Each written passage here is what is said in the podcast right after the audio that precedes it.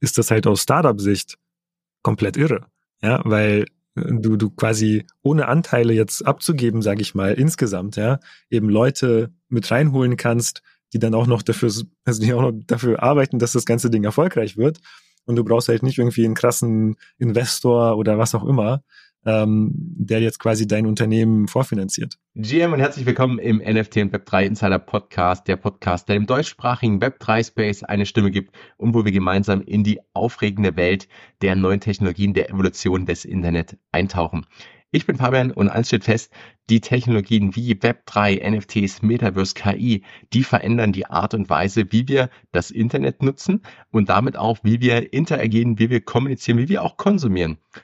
In diesem Podcast gibt es spannende, praxisbezogene Use Cases, die zeigen, welches Potenzial eigentlich hinter diesen Technologien steckt und welche Möglichkeiten du auch nutzen kannst, wenn du früh dabei bist oder einfach das Ganze mal ausprobieren möchtest. Ich bin Fabian und neben den Use Cases bekommst du hier auch spannende persönliche Geschichten von Menschen für Menschen. Einer meiner besonderen Gäste heute und mein besonderer Gast heute ist Alexander Sachs. Alex ist der Kopf und der Smart Contract Zauberer hinter Projekten beispielsweise von Rainer Horsch, von Dennis Schmelz, auch von Mike Hager.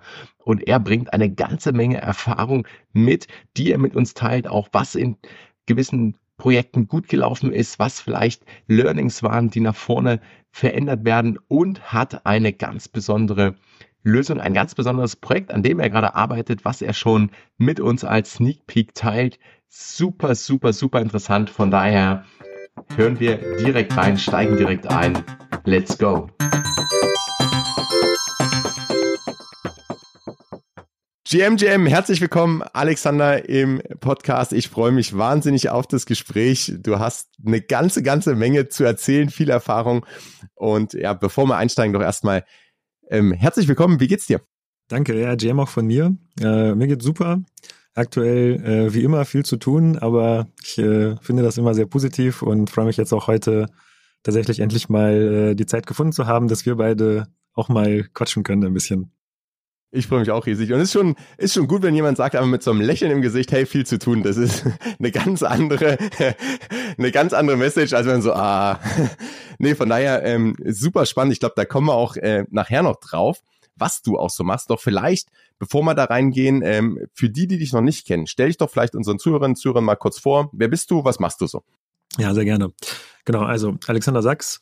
Ähm, ich mache seit ungefähr 2016 tatsächlich Blockchain ähm, komme ursprünglich aus der IT-Beratung und habe irgendwann mal was ganz Crazyes äh, studiert, nämlich Mathe, Informatik und Sport. Äh, die Kombi ist dann doch immer ähm, ja ein bisschen unique, würde ich mal sagen, aber ähm, ich hatte damals irgendwie Bock da drauf und habe das auch durchgezogen. Und äh, genau, war dann in der IT-Beratung eine ganze Weile und bin dann irgendwann 2016 tatsächlich ähm, zu dem ganzen Blockchain-Thema gekommen. Und zwar wirklich einfach daraus, weil es so eine geile Verbindung tatsächlich war von den Sachen, die ich halt gut konnte und die mir auch Spaß gemacht haben, weil tatsächlich erstmal auch komplett technologisch, ne? also gar nicht ähm, mit Investment und NFTs gab es damals eh noch nicht, so richtig zumindest. Ne? Ähm, also einfach Blockchain als Technologie, Verknüpfung, Kryptographie, Dezentralität, diesen ganzen Themen, das ähm, hat mich irgendwie angezogen, so das fand ich irgendwie spannend und dann habe ich mich einfach nur damit beschäftigt und war damals halt ähm, in einer Firma, die auch dafür Raum gelassen hat. Das war natürlich ganz cool, da war ich noch angestellt und da gab es so ein 4 plus 1 Modell. Ne, also jeder Mitarbeiter war letztendlich äh, nur vier Tage beim Kunden und einen Tag hatte jeder quasi Zeit, sich, was auch immer ja gerade spannend war, sozusagen zu beschäftigen. Also klar sollte irgendwie schon Technik sein, ja, du solltest da nicht irgendwie Fußball spielen gehen, aber ähm, ich habe dann diesen Tag eben genutzt, um mich mit Blockchain zu beschäftigen. Und dann war 2017 ja so ein bisschen der, der Run ja, auf, auf, auf Blockchain, auf Bitcoin und überhaupt.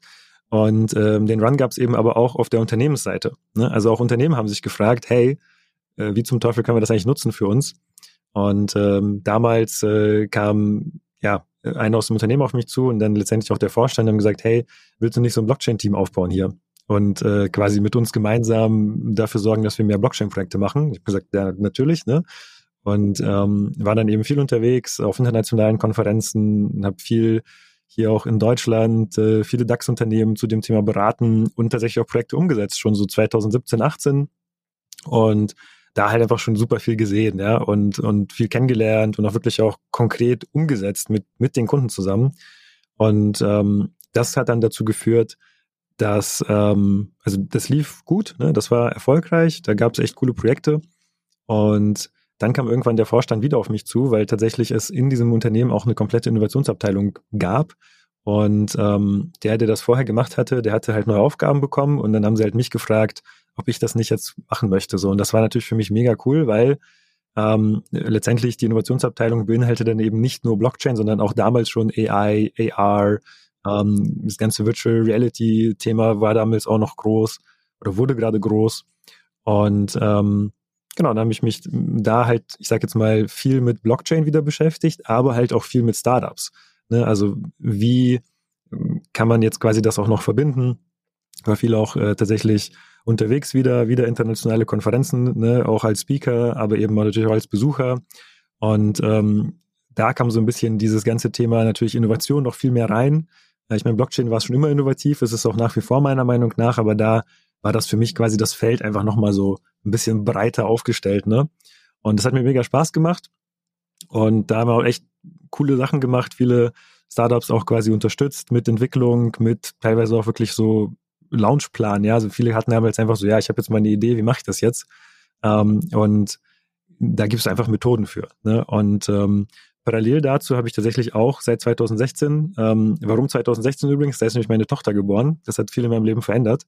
Ähm, unter anderem eben, dass ich mich mit anderen Themen beschäftigt habe, habe ich auch schon selber Startups gegründet. Also hatte quasi schon damals so Software as a Service gebaut.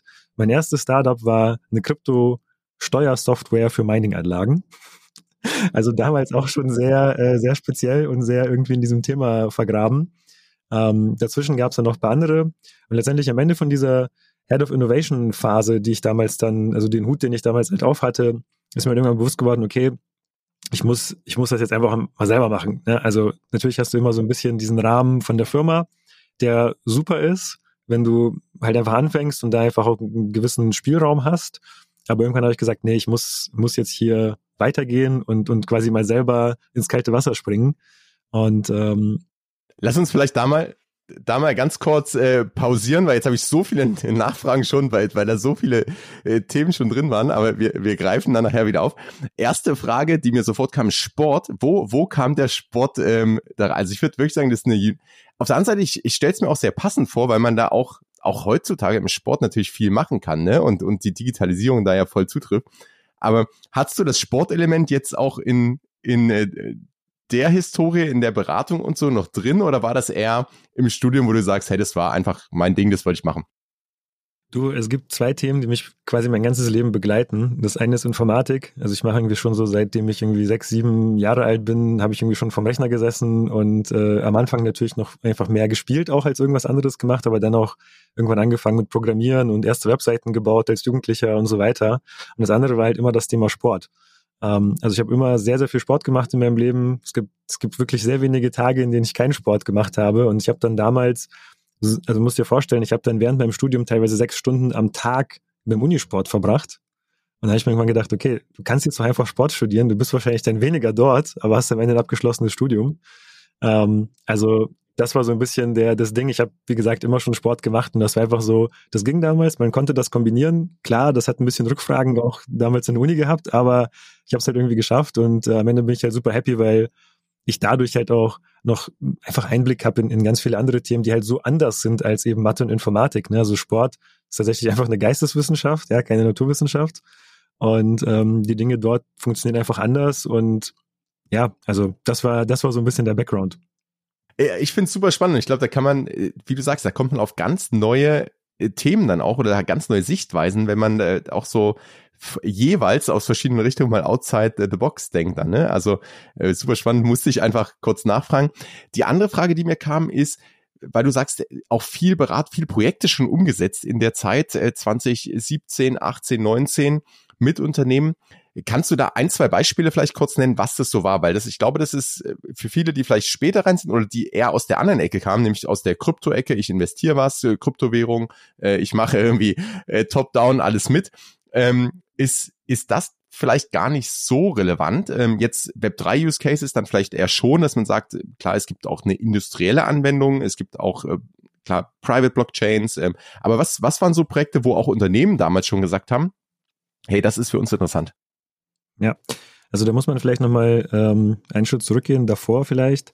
Ich habe damals, also ich, ich war ja damals quasi als IT-Berater mal in erster Linie unterwegs. Und ähm, das Blockchain-Thema hat halt so krass gezogen, dass wir halt überall eingeladen wurden auch, ne, hey, wir müssen jetzt mal wissen, und ne, die, die Unternehmen haben sich Sorgen gemacht und gefragt, hey, verpassen wir hier gerade was? Und, und dann sind wir irgendwie weg vom Fenster, weil wir hier nicht den richtigen Schritt getan haben. Ne? Das war so ein bisschen der Grund, wieso, wieso die Unternehmen auch letztendlich dann mich eingeladen haben. Und dann muss man aber dazu sagen, damals ging es ja wirklich um, um Blockchain als Technologie. Und die Blockchain als Technologie löst in, meinen, in meiner Welt vor allem ein Problem und das ist das Vertrauensproblem. Ja, also wenn du kein Vertrauensproblem hast, dann geht es wahrscheinlich auch mit einer Datenbank oder mit irgendwas anderem technischem, ja, was einfach viel einfacher zu warten ist und günstiger und und und. Ne? Also einfach ganz viele Vorteile hat. Und ähm, das, was damals passiert ist, ich war dann, ich sag mal, bei, wenn ich bei zehn Kunden war, dann habe ich neun Kunden gesagt, hey, das bringt bei euch überhaupt nichts, weil die gedacht haben, okay, wir führen das jetzt irgendwie in unserem Unternehmen ein, wo ich gesagt habe, also wenn ihr in unserem, in eurem Unternehmen Vertrauensproblem habt, dann wird euch auch eine Blockchain nicht helfen. Ähm, ich war da immer sehr, sehr ehrlich, sage ich mal, und wollte auch immer das Problem verstehen, ne? Und dann sagen, okay, wenn ich das Problem kenne und dann verstehe, okay, also ist das wirklich die Lösung dafür? Dann, okay, cool. Aber du musst halt offen sein. So, du darfst nicht bei der Lösung anfangen und sagen, okay, wo ist jetzt das Problem dazu? Was ganz viele gemacht haben und, und auch immer noch tun. Ähm, und genau, deswegen war da einfach ganz viel so, dass wir eben den meisten gesagt haben, so, es bringt für euch halt nichts, aber die haben natürlich andere IT-Probleme und Themen gehabt und dann war das halt eine super Kombi, dass man gesagt hat, so, hey, Blockchain halt nicht, aber wir können euch trotzdem helfen. Ähm, und die Projekte, die dann tatsächlich umgesetzt wurden, also viel darf ich darüber tatsächlich nicht sagen, aber es gab eben Themen in der Supply Chain, ja, wo du eben über viele Firmen hinweg ähm, natürlich die erstmal nicht vertraust, ja, und viel halt über Verträge geregelt wurde. Ähm, und das andere war tatsächlich im Energiesektor, da ging es um so Price Matching, ne? also wo sich quasi Leute Energie hin und her schieben und ähm, eben immer sicherstellen wollen, dass es zum Beispiel einen fairen Preis gibt. So, das waren halt Sachen, die wir umgesetzt haben. Darüber hinaus gab es aber ganz andere krasse Use Cases auch damals schon, ja, wo halt Firmen teilweise mit Versicherungen zusammen dann bestimmte Schadensfälle ähm, über die Blockchain abgewickelt haben mit Sensoren, ja, dass quasi keiner mehr hinterfragt, so, okay, war das jetzt wirklich ein, ein Unfall oder was auch immer. Ähm, also da gab es schon damals auch Anwendungen, ähm, bis hin natürlich zu dem riesen Maersk-Case, ja, den haben wir jetzt nicht begleitet, aber ähm, da gab es schon sehr, sehr viele Themen, so die natürlich ich sage jetzt mal, für, den, für die meisten Menschen für die egal sind, ja, ähm, interessiert die nicht, ist jetzt kein Cryptocurrency-Case, aber da wurde schon sehr viel gemacht damals und, und wird es auch immer noch, ne? wächst einfach immer mehr. Ja, ich glaube, das ist, und auch da in Kombination, ne, und das hast du ja als Head of Innovation dann auch, also die Technologien, die kommen ja auch immer zusammen und dann hast du halt irgendwie IoT mit Sensoren, also das war alles online und du hast die Daten, aber um sie irgendwie auch nachverfolgen zu können, um sie auch vielleicht firmenübergreifend dann äh, auswerten zu können und jeder eben das Vertrauen dann hat über die Blockchain. Also super spannend. Dann äh, wieder fast forward. Übrigens haben wir da Gemeinsamkeit. Äh, meine Tochter ist auch 2016 geworden. Das hat auch wahnsinnig viel verändert. Äh, kann ich voll nachvollziehen. Ähm, genau, lass uns mal, lass uns mal vorspringen. Ähm, du hast dann gesagt, also ich, ich würde schon sagen, aus dem, was du so äh, vorher gemacht hast, du, du warst sowieso schon ein Macher, ne? Und jetzt sagst du aber, hey, jetzt trotzdem noch sehr irgendwie theoretisch vielleicht, ich will mal machen. Was, was kam dann? Genau, da, dadurch, dass ich ja schon sehr viel Kontakt auch zu Startups hatte, ne, ich meine, ich habe den ganzen Tag quasi mit Startups verbracht damals schon, war dann eben bei einem, das fand ich irgendwie ganz cool, das war auch im Sportsektor, ähm, die haben einen CTO gesucht. So, ne? Und dann habe ich gesagt, so, hey, klingt cool, find's cool, was ihr macht, ähm, ist irgendwie so eine coole Verbindung auch aus Sport und, ähm, und Technik, ne? Ging es darum, irgendwie eine App zu bauen. Bin ich da halt eingestiegen, habe dann aber relativ schnell gemerkt, ähm, also nach einem halben Jahr, äh, gemerkt, so okay, so richtig gut passt das nicht. Ne? Und ähm, was noch eine eine witzige Story, die parallel dazu war, ähm, äh, passiert ist, nachdem ich gekündigt habe, hat mich zwei Tage später äh, eine gute Freundin angerufen und meinte, hey Alex, hier Krypto, lass uns eine Mastermind zusammen machen. Und ich habe dann direkt am Telefon gesagt, so ja, okay, machen wir. Ne? Und die hat gesagt, hey, brauche jemand, der halt quasi den Content mit mir zusammen macht. Und ich meinte so, ja, Content, kein Problem.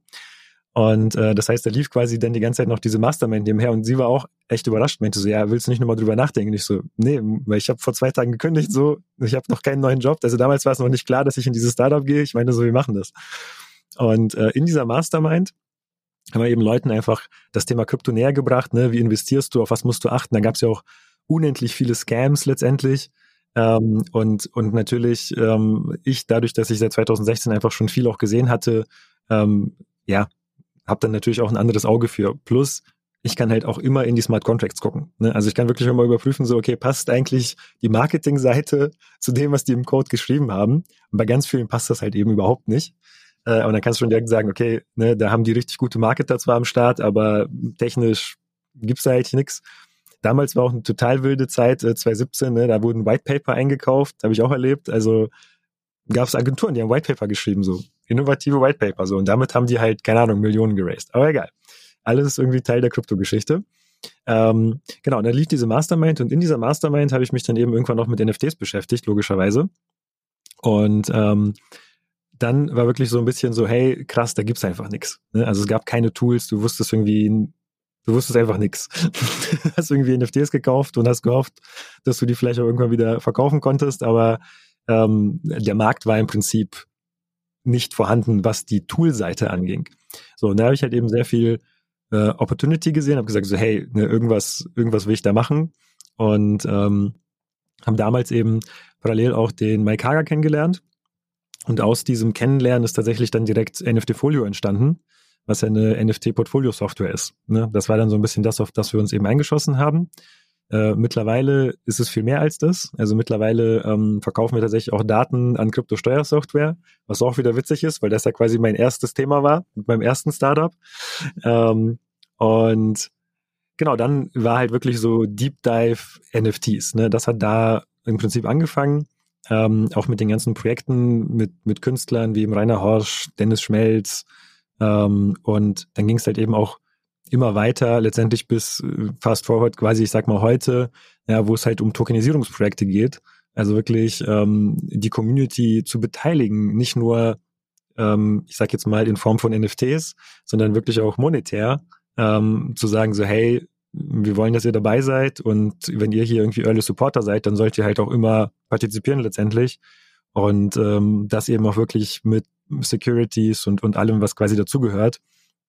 Also da, das sind jetzt quasi die letzten äh, zweieinhalb Jahre, sage ich mal, ne, von mit Smart Contract Entwicklung und so weiter, unterschiedlichste Themen ähm, umgesetzt, auch vieles, was halt sehr, sehr erfolgreich war, würde ich sagen, und auch immer noch läuft. Ne?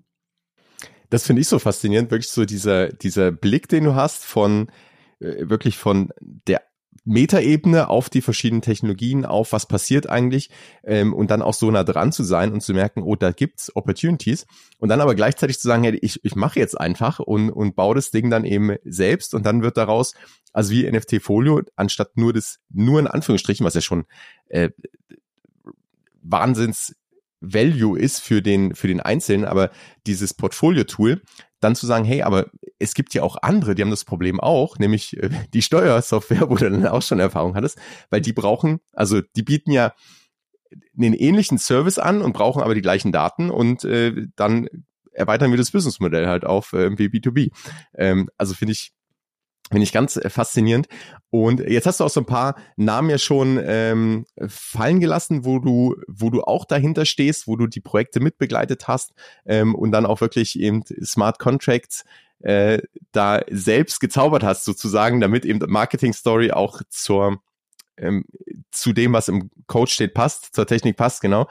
Ähm, ja, und ich glaube, das, also mich eingeschlossen, ähm, das können, also da, da fehlt halt auch die Transparenz ein Stück weit oder eigentlich ist es transparent, aber ähm, das ist nicht so einfach. Also äh, ich kann einen Blick drauf werfen, ich erkenne so ein, zwei Sachen, aber ich habe also im Grunde keine Ahnung und äh, dann könnte ich mir auch ähm, also vielleicht ChatGPT hilft manchmal, ne?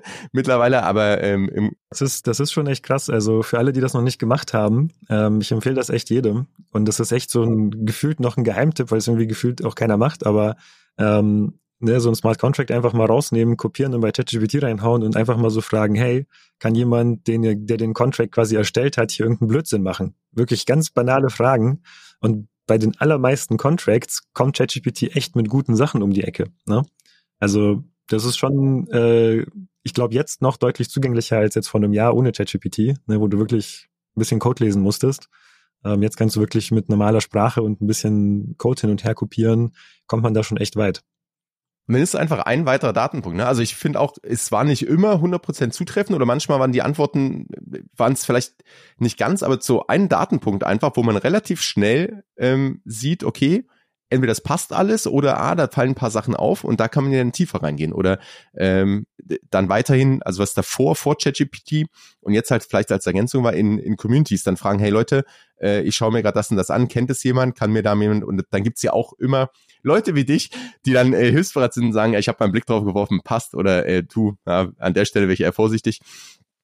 Von daher, das, das ist immer super wertvoll. Aber ja, ChatGPT hat da schon auch einiges verändert. Ähm, Genau, aber was, was ich sagen wollte, also du warst ja selbst derjenige, der dann diesen Code geschrieben hat, der jetzt von anderen durch ChatGPT äh, äh, laufen gelassen wird.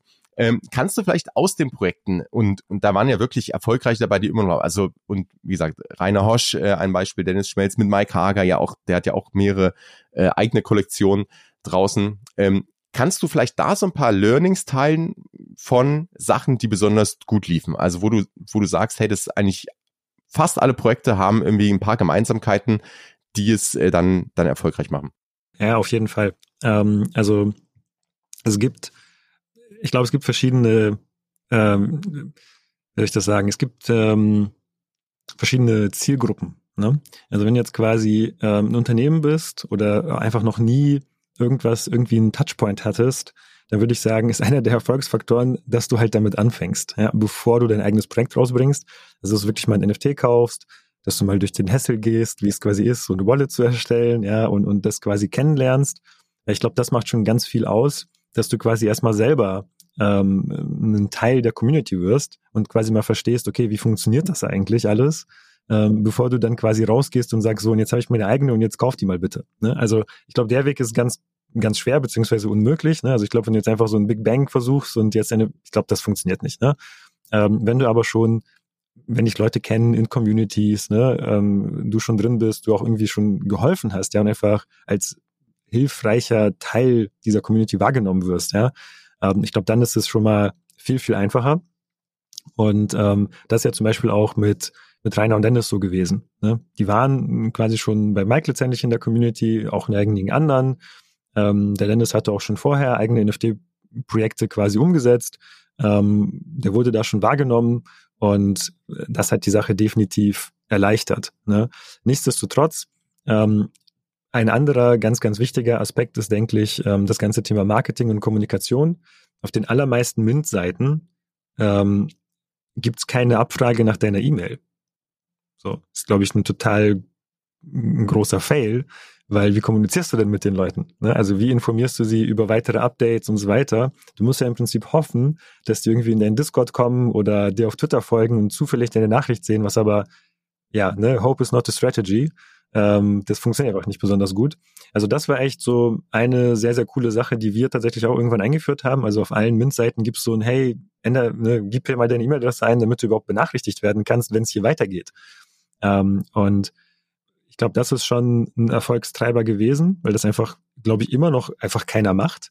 Und ähm, natürlich auch, muss man dazu sagen, für die Künstler, die jetzt halt kein Alex haben und sowas zum Beispiel bei Manifold machen, ähm, Manifold gibt die E-Mail-Adressen halt auch nicht raus. Also du kannst zwar deine E-Mail-Adresse eingeben, wirst benachrichtigt, wenn es einen Mint gibt, aber das ist irgendwie nicht das gleiche, wie wirklich in eine Kommunikation zu treten ähm, und zu sagen so, hey, ne, ich bin der Alex, ich mache jetzt dieses, ich mache jetzt jenes oder auch als Rainer, ich bin jetzt irgendwie irgendwo unterwegs ne, und, und habe jetzt wieder eine Story, die ich mit euch teilen kann. Ähm, also das ist auf jeden Fall, glaube ich, aus Marketing-Sicht total essentiell und, und sollte man auf jeden Fall machen.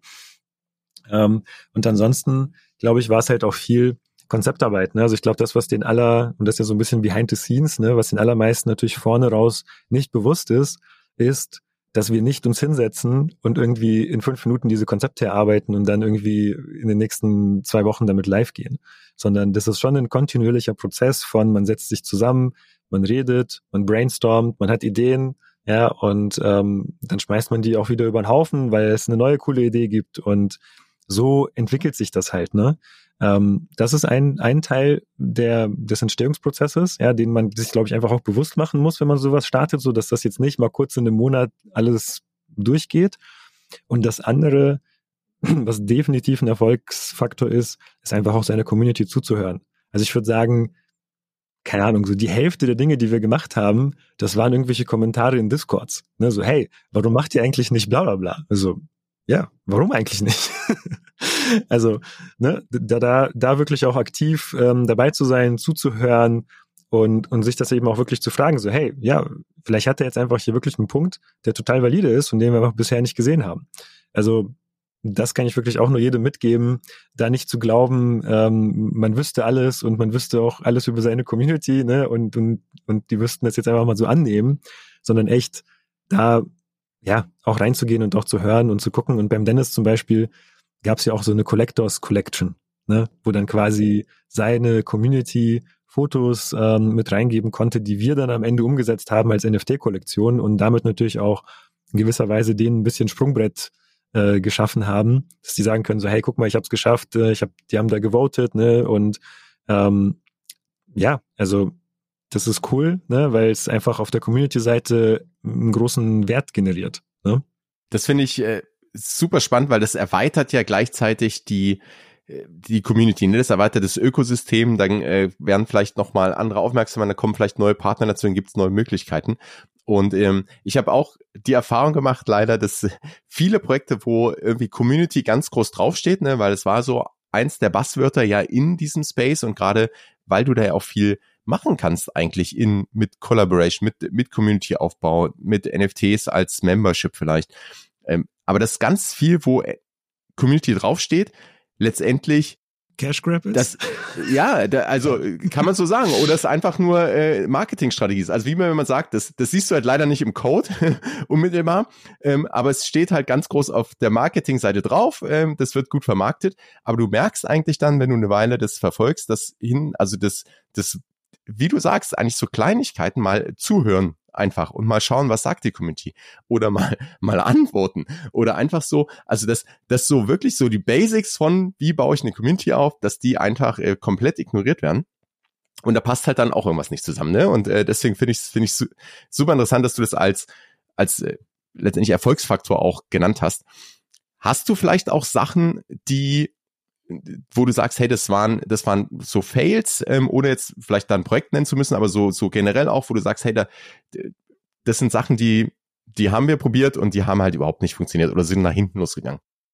Ja, ähm, also tatsächlich sind ja ganz viele Leute ähm, auch auf mich zugekommen und gesagt, hey Alex, ich habe eine Idee, ich will ein NFT-Projekt umsetzen. Und ähm, tatsächlich gab es da auch Fälle, wo ich dann am Ende gesagt habe, hey, ähm, lass uns mal ne, quatschen und dann schauen wir mal. Und da gab es zum Beispiel auch welche, wo ich gesagt habe, ja, also ich würde es dir nicht empfehlen. Wenn du es unbedingt haben willst, dann mache ich das für dich, aber ich, ich, ich sehe quasi nicht, wie du es schaffst, NFTs zu verkaufen. Und ähm, da gab es zum Beispiel eben auch ein Projekt, wo ähm, ja jemand darauf bestanden hat und gesagt hat, nee, Alex, ist okay für mich, so ich bezahle dich auch und ich will das unbedingt und ich will auch, dass du das machst und so okay. Und letztendlich ist das halt mehr oder weniger komplett gefloppt. Ähm, und da war eben auch wieder das Thema Marketing, ne? Also damals, und das darf man einfach nicht unterschätzen, so, ne? Also das Marketing-Thema, das muss man trotzdem tun. Es reicht halt nicht, eine NFT-Kollektion rauszubringen. Ähm, also vielleicht das wirklich so auch als Fail, was ich auch bei anderen gesehen habe, ne, dass die gedacht haben, so, okay, ne, bei den NFTs, da gibt's irgendwie die Board Apes und da gibt's irgendwie ganz viel Kohle und da sind die ganzen Leute, so ist es halt nicht. Ich würde sogar sagen, das Gegenteil ist der Fall. Du schränkst eigentlich deine potenzielle Reichweite ein, wenn du NFTs machst. Und das muss halt wirklich sehr, sehr gut gewählt sein. Und das ist vielleicht auch eine ähm, äh, ganz coole Überleitung, weil ich habe mir Gedanken darüber gemacht, was so in den letzten zweieinhalb Jahren eigentlich so die größten Probleme waren auf der einen Seite, aber auf der anderen Seite auch, wo hatte denn das Thema den größten Benefit? Ja, also wo hat es wirklich auch den größten Wert geliefert? Und da stehen zwei Sachen auf dieser Liste. Ja. Die eine Sache ist, ähm, den größten Mehrwert hat es immer dann geliefert, wenn man wirklich in, in Win-Win-Situationen gedacht hat, ne? so hey, wo kann ich was machen, was auch meine Community was bringt und wo wir am Ende beide quasi auf dem Podest stehen und feiern können. Ne? Und das andere war, das Problemthema, das war die Hürde. Ne? Also wie, also ne, wie schaffe ich es quasi, dass Leute irgendwie mit einer Wallet ähm, jetzt zurechtkommen. Und ich sage immer, so gefühlt muss ich meine Kunden durch so 20 Feuerringe schicken. Ja, die müssen erstmal durchspringen und, und der, der es am Ende überlebt, der hat dann eine Wallet und darf dann mitmachen. Was ja aus Marketing-Sicht kompletter Bullshit ist, ne? Weil ich will ja, dass es einfach ist. Ich will ja, dass die Leute ähm, einfach dabei sein können, wenn sie die Entscheidung getroffen haben, dass sie das wollen. Und ähm, da ist jetzt tatsächlich so, dass wir da jetzt eine Möglichkeit oder eine Lösung halt gebaut haben, na, wo wir quasi die Wallets an eine E-Mail knüpfen. Und ähm, aktuell machen wir auch ein, also mache ich ein Projekt zusammen mit Partnern, wo wir Musikrechte tokenisiert haben mit NFTs und das ganz normal über einen Web2-Prozess letztendlich auch gemacht haben. Ne? Also du hast quasi mit Kreditkarte letztendlich zahlen können und ähm, hast dann eine E-Mail bekommen, hey, log dich hier einmal ein und dann kriegst du auch eine Wallet. Ja, und dann haben wir quasi Airdrops gemacht.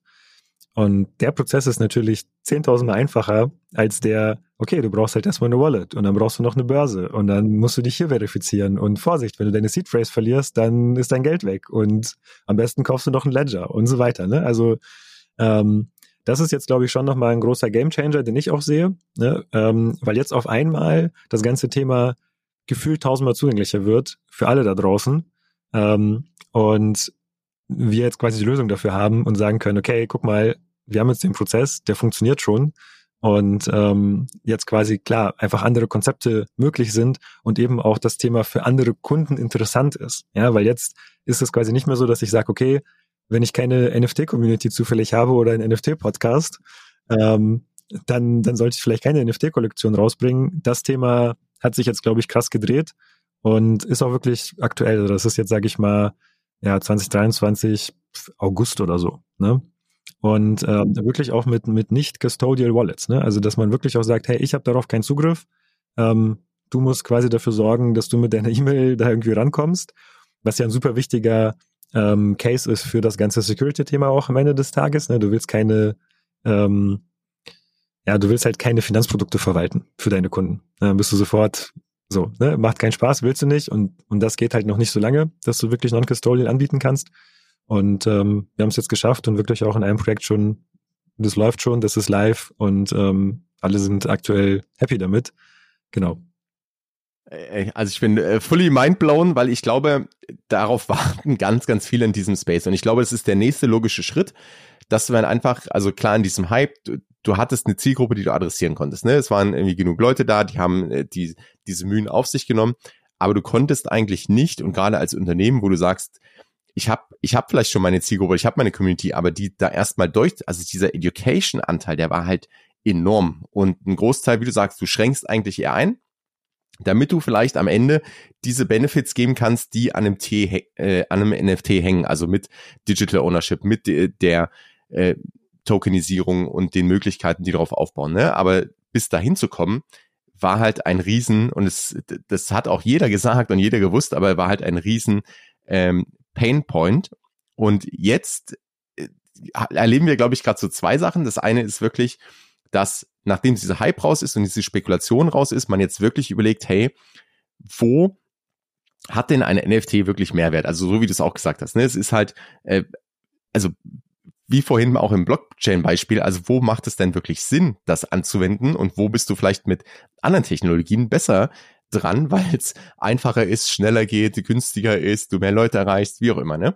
Ähm, also ich glaube, das ist der erste Punkt, dass wir wirklich darüber reden, hey, wo ist das wirklich eine sinnvolle Lösung? Und das zweite ist aber, wie können wir es einfach machen, damit ich nicht vorher gefühlt Informatik studiert haben muss ähm, und durch die 13 Feuerreifen springe, sondern damit ich die Möglichkeit habe, da zu partizipieren und ähm, dann auch wirklich so die Lösung zu haben, dass es geht, hey, mit der mit der E-Mail-Adresse und trotzdem dann Custodial, weil sonst hast du ja, wie du sagst, Verwahrungsrechte äh, etc.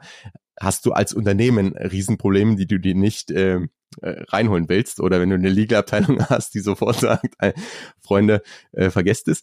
Ähm, super spannend. Also wenn du da vielleicht so ein bisschen noch erzählen kannst, wo, wo die Reise hingeht oder für wen das äh, vielleicht ist oder wem ihr das anbietet, wo du vielleicht Use Cases dafür siehst, die, ähm, die, die, die super passen, weil da jetzt halt wirklich jeder das, das einfach nutzen kann mit der E-Mail.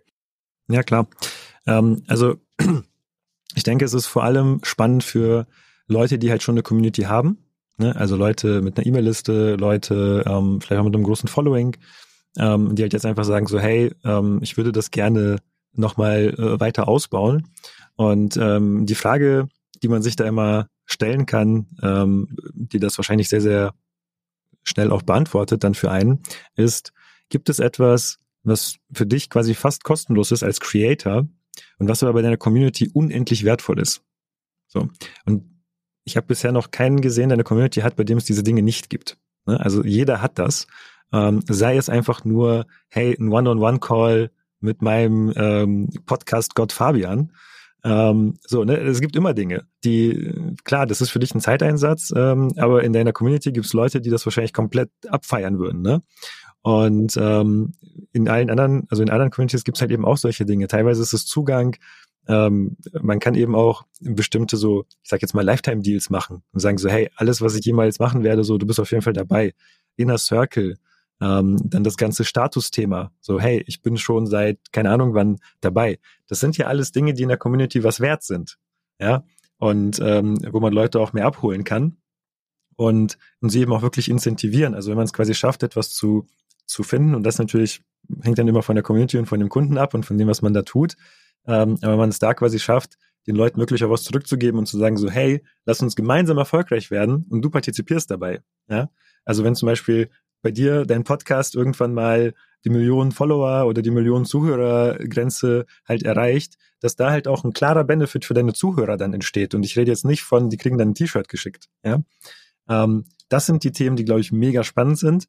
Und ähm, tatsächlich jetzt bei dem Musikthema, das ist natürlich auf der einen Seite super speziell, aber es veranschaulicht gleichzeitig, sage ich mal, diese, ähm, ja, diese krasse, diesen krassen Einfluss, den man halt nehmen kann. Ne? Also da ist es ja so, jeder, der so ein NFT kauft, kauft ein Stück Musikrecht.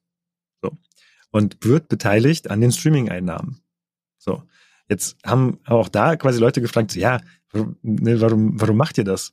Ähm, und warum äh, nehmt ihr, warum nehmt ihr jetzt quasi so viele Leute mit an Bord? Ja, und, und baut quasi diese Community auf. Und die Antwort ist relativ einfach.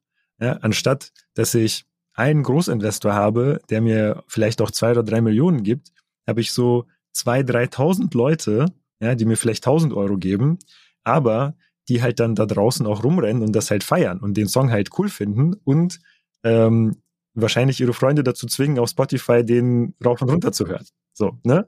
Also, und, und der Marketingwert davon, der ist unbezahlbar. Ja, also finde mal 2000 Leute, die das, die nur, die darüber reden, was du tust. Ja, das ist priceless. Und die haben ja auch noch Geld dafür gezahlt. Also, weißt du, das kommt jetzt quasi alles zusammen und ähm, das ist dann wirklich eine Win-Win-Win-Geschichte, weil das ist geil für das Unternehmen, weil es damit quasi schneller wachsen kann.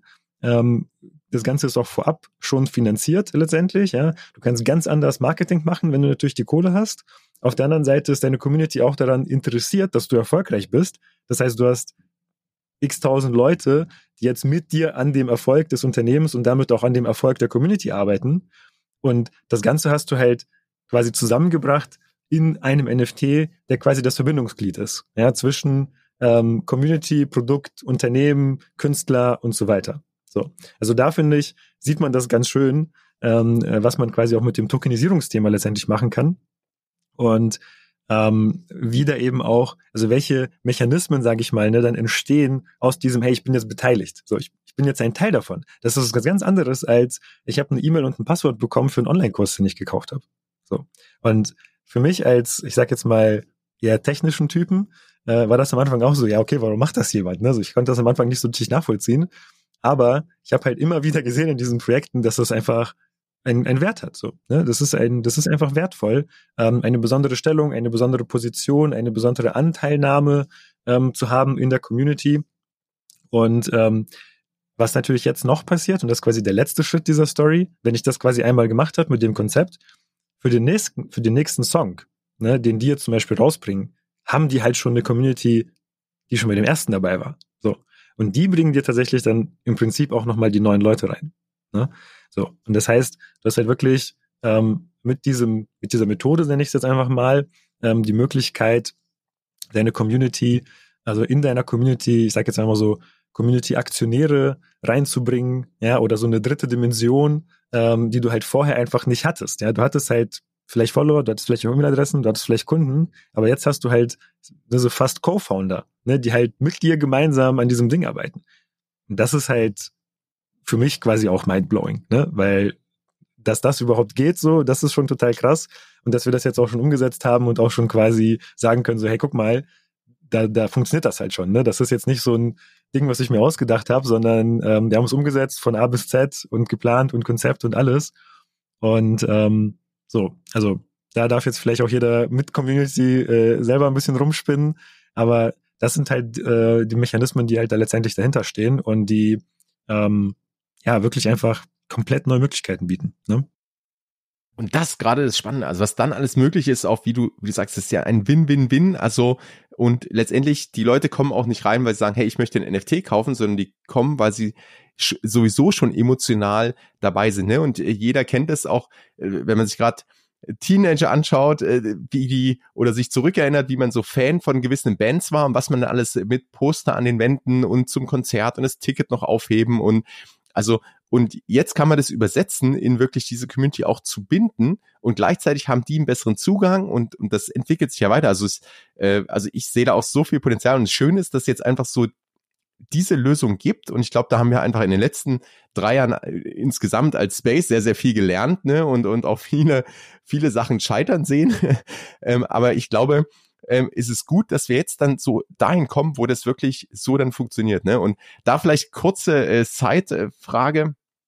Wie schwierig war das, diesen, diesen rechtlichen Teil dann auch dazu hinzukriegen, weil das ist ja das eine, ähm, ich glaube, so diese an Komplexitäten, technisch ist das eine, da geht schon vielleicht mehr, ähm, aber das sauber aufzuziehen, Kommunikation, Community Building hat man, hat man vorhin als Punkt, aber das andere ist, und da habt ihr ja auch die Lösung, und das, das ist ja auch nicht ohne so viel Arbeit äh, passiert, vermute ich, äh, aber diese rechtlichen Rahmenbedingungen dann sauber zu haben, dass man wirklich sagt, hey, du bist sozusagen ein Anteilseigner, ohne dass sich vielleicht gerade Securities handelt. Mhm. Ja, also wir haben da tatsächlich einfach Partner auf der rechtlichen Seite und ich würde sagen, es sind einfach auch wirklich so die besten ähm, dann auch wirklich für die unterschiedlichsten Länder. Ähm, und natürlich, auch wenn ich jetzt da natürlich keine Beratung zu machen kann, habe ich ja mit den Leuten geredet und verstehe so ein bisschen, ne, was die machen und worauf es halt am Ende ankommt.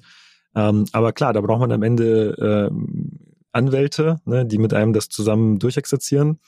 Und da gibt's aber mittlerweile einfach schon echt, ja, einfach sehr, sehr gute Partner in dem Space. Äh, es gibt halt nicht viele, ja, kann man sich auch vorstellen, aber es gibt sie.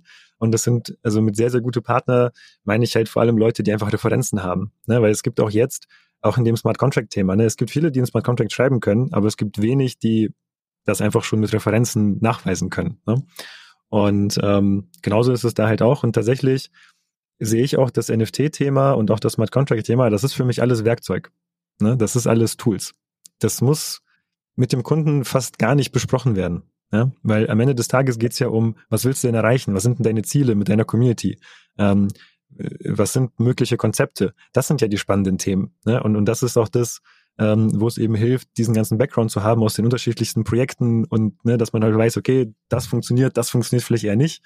Ähm, und genau, das rechtliche Thema ist auf jeden Fall hart. Ne? Da muss man auf jeden Fall auch entsprechend Kapital mitbringen. Ähm, aber in den, also in den meisten Fällen, wo es um Securities geht, ist das tatsächlich der größte Brocken, den man quasi knacken muss. Ähm, aber wie gesagt, dadurch, dass wir das jetzt einfach schon nicht nur einmal gemacht haben und auch die richtigen Partner an der Seite haben, ähm, können wir das relativ schnell, also können wir relativ schnell rausfinden, ob es geht, ja, und dann eben auch, wie viel es kostet. Und dann muss natürlich ähm, der, der Kunde sich überlegen, so will ich diesen Weg gehen. Aber auch da, also wirklich auch, also noch ein Use Case, um den nochmal kurz zu nennen, ja, auch für Startups auch. Ähm, bei dem Musikthema wurde halt so auch einfach sehr viel vorfinanziert. Ne? Die haben einfach diese NFTs rausgebracht, bevor das Produkt da war. Auch jetzt ähm, ne, wird quasi die Anteile für den Song, die werden verkauft, bevor es den Song gibt. Ähm, klar ist es schon ein bisschen was bekannt, auch mit den Partnern und so weiter. Und wer da dabei ist, das sind schon ein paar, ja, einfach krasse Namen, ähm, das natürlich auch wieder gut ist. Aber letztendlich ist das halt aus Startup-Sicht komplett irre. Ja, weil du, du quasi ohne Anteile jetzt abzugeben, sage ich mal, insgesamt, ja, eben Leute mit reinholen kannst, die dann auch noch dafür, also die auch noch dafür arbeiten, dass das ganze Ding erfolgreich wird. Und du brauchst halt nicht irgendwie einen krassen Investor oder was auch immer, ähm, der jetzt quasi dein Unternehmen vorfinanziert. Und tatsächlich auch da äh, kurzer Link auch zu NFT Folio. Ne, wir haben ja dort Lifetime-Memberships verkauft. Das ist im Prinzip genau das Gleiche. Ne, nur, dass es dort natürlich sehr speziell auf das NFT-Thema sehr gut gepasst hat. Aber jetzt kann man das halt mit beliebigen Themen machen. Und auch das, ne, also das öffnet einfach so viele Möglichkeiten. Ähm, genau. Aber rechtlich, ja, rechtlich äh, ist immer eine Herausforderung, aber ist jetzt aktuell managebar, würde ich sagen. Ja, und das ist das Spannende. Und äh, gerade weil man jetzt sieht, dass ihr die Blueprints da habt und dann auch relativ auch mit der Erfahrung sagen könnt, hey, das Projekt hat eigentlich die gleichen Rahmenbedingungen und die gleichen äh, Charakteristiken. Das passt sehr wahrscheinlich da rein. Wir müssen nur noch mal ein paar Sachen vielleicht querchecken, aber du kannst es, also die Ampel schaltet relativ schnell auf grün. Während bei anderen Sachen, klar, wenn, wenn irgendwie was ganz Neues kommt, aber das ist dann sowohl wie es immer ist, auf allen Seiten. Ne? Ähm, technisch, da musst du schauen, wie, wie geht's, kannst du es kommunizieren, wie machst du es rechtlich. Aber von daher, ich glaube, das äh, war gerade schon ein sehr schönes äh, Schlusswort auch, wie du äh, dir das Potenzial dann nochmal erklärt hast und, und dass man eigentlich das NFT letztendlich oder die Blockchain, dass es nur Werkzeuge sind und es eigentlich darum geht, hey, was zu erreichen und dass du aber da plötzlich ganz mit diesen Werkzeugen halt echt tolle Hebel hast, wie du was Cooles aufbauen kannst. Von daher, wenn jetzt jemand zuhört und sagt, hey, ich habe schon lange eine Idee und äh, das jetzt habe ich die Lösung dafür gefunden, weil ähm, der Alex, äh, der kann das auf jeden Fall einfacher machen oder ähm, sagt, hey, ich habe vielleicht noch keine Idee gehabt, aber jetzt äh, komme ich so langsam ins Denken und jetzt wird es auch für mich interessant.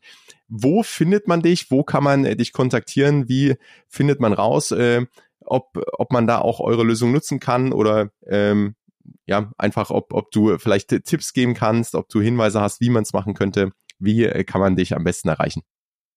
Genau, also tatsächlich äh, relativ einfach auf der Seite alexandersachs.de. Da kann man sich einfach ein Gespräch buchen ähm, und dann, genau, macht das entweder ich oder jemand aus dem Team. Also gibt jetzt mittlerweile auch schon ein paar Leute, die natürlich das mit mir gemeinsam machen. Und dann kann man einfach mal genau diese Fragen einmal klären in einem kurzen Gespräch und dann einfach überlegen, okay, macht das Sinn, da weiterzugehen oder nicht? Und ich freue mich natürlich. Sehr cool.